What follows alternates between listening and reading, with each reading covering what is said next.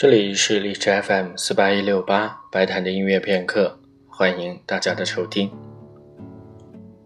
在上一期的节目当中，我们一起听了马勒第七交响曲的第一和第二两个乐章。这里我忽然想到一个问题，就是很多作曲家都曾经被问到过，写作音乐的方式是什么样的？是不是就是按照听众听的顺序？比方就先写第一乐章，然后第一乐章的第一个部分什么样子，这样顺着写下去，就像写小说或者写作文一样的。作曲家经常会说：“我没有办法回答这样的问题。”就是对于他们的工作方式而言，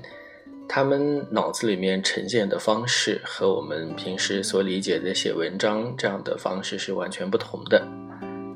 很有可能作曲家先写了一个部分，但是这个部分最后在曲子里面可能是在尾声部分啊。比如说像马勒所写的第七交响曲，他就是先完成了第二和第四两个乐章，然后后面一年才写了剩下的三个乐章。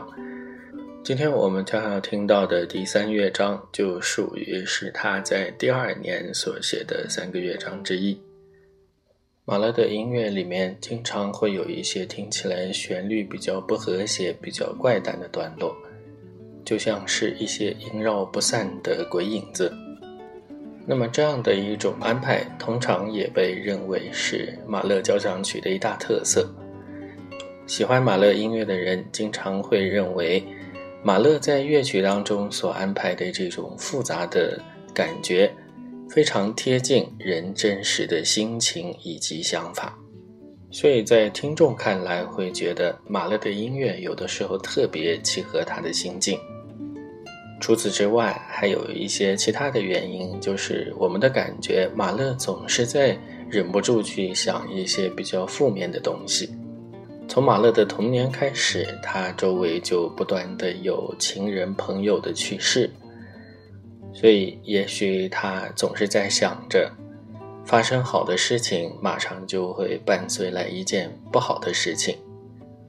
比如，在他自己的孩子出生后不久，他就开始写作一个声乐套曲，叫做《王儿之歌》。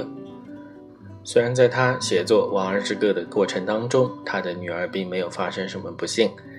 但是在他写作他第七交响曲的这个时间，他的女儿却是因为猩红热而去世了。正好也在这个时间段，马勒发现他自己的心脏也出现了问题。